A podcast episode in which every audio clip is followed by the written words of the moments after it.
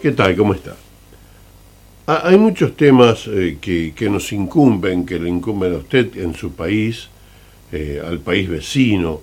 Hay un montón de temas para tratar, pero en general los acontecimientos mundiales también nos preocupan demasiado. Que el primer ministro australiano en algún momento se va a reunir con Biden para discutir estos temas que nos ocupan. Eh, todas esas cosas.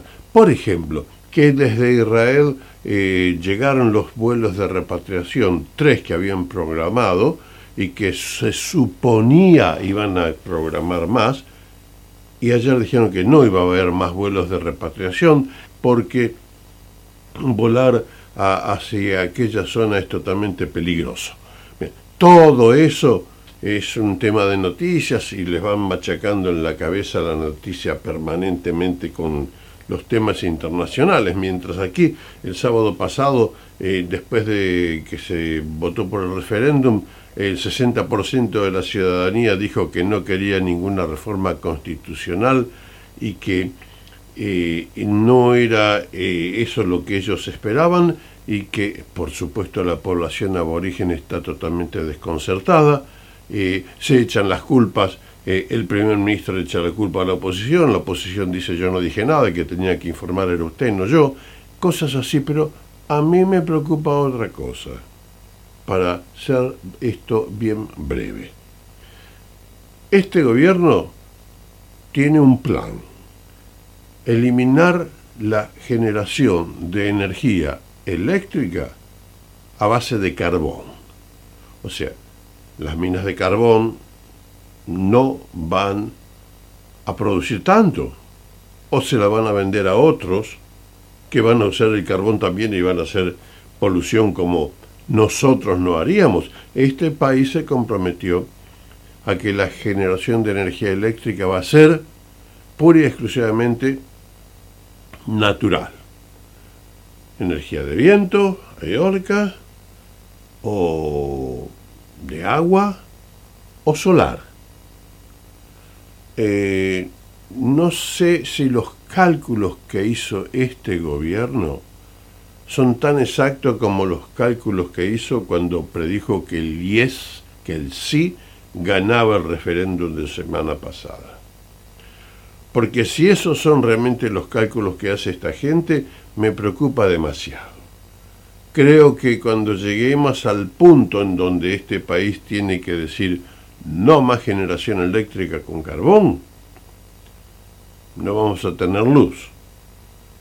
Porque al ritmo que hay que producir la expansión de los paneles solares para poder completar la energía que van a dejar de generar las usinas, me parece que no estamos yendo adecuadamente a ese ritmo porque no se puede. Además, hay que extender todas las líneas de alta tensión nuevamente porque las actuales no sirven para manejar y distribuir la electricidad que se genere de la otra manera. Y usted dice, bueno, este, ¿y cómo, cómo van a ser? No sé. Eh, ¿Cuál es el plan? Realmente no está demasiado claro. Los que no entendemos técnicamente todo esto, eh, solamente nos preocupamos y decimos por qué no utilizamos la energía atómica para generar electricidad. No. En este país la energía atómica para generar electricidad es mala palabra.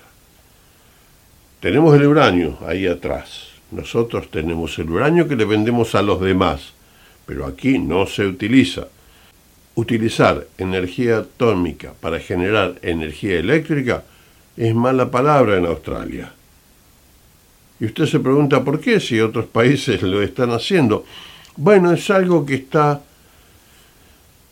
inmuido en, en, la creencia en este país, eh, no sé quién lo estableció ni cuándo se estableció, pero tenemos el uranio para la energía atómica para generar electricidad y no tener problemas. No, acá no se puede porque no. Yo creo que eso lo van a tener que cambiar en algún momento.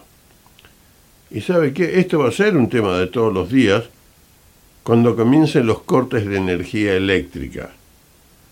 Las predicciones meteorológicas, un verano bastante, bastante dificultoso.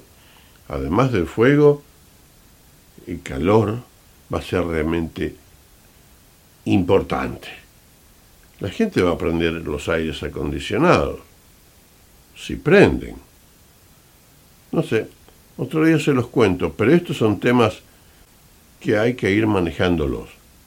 No solamente los que ve usted allí publicados, que son todos con intenciones políticas. Hasta la próxima, gracias.